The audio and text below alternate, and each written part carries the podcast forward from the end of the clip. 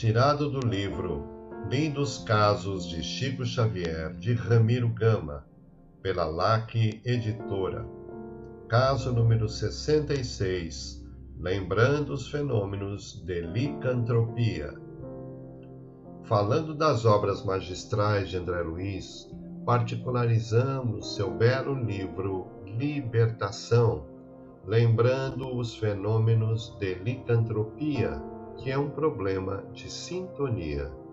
Onde colocamos o pensamento, aí se nos desenvolverá a própria vida. O nosso tesouro está onde está o nosso coração.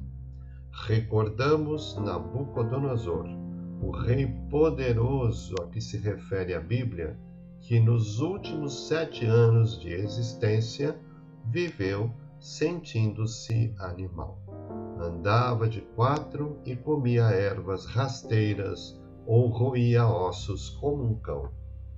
E Chico, citando André Luiz, estendendo-se em considerações interessantes, citou-nos casos outros de licantropia inextrincáveis ainda para a investigação dos médicos encarnados, conforme ponderou o esclarecido autor de nosso lar, dizendo-nos: Andando às vezes por aqui e por ali, encontro-me com vários irmãos e neles, observando bem, descubro em cada qual duas fisionomias, uma que tem e outra que molda com seus pensamentos e sentimentos.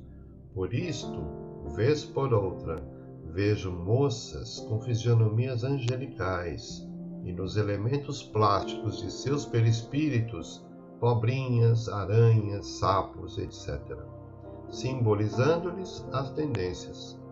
E também observo em fisionomias fechadas, carrancudas e feias, pássaros, libélulas, carneiros, pombas mansas.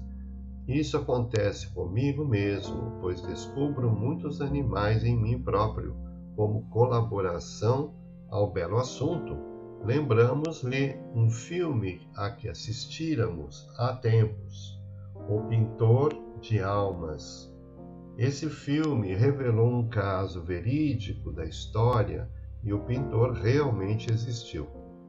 De uma feita, pintou o retrato de uma imperatriz e a fez menos bela do que era, e até com sinais grosseiros no semblante com a sua dama de companhia fisicamente feia, pintou-a diferente, pintou-a bela. Chamado a explicar-se, justificou-se dizendo: Vejo-as assim espiritualmente.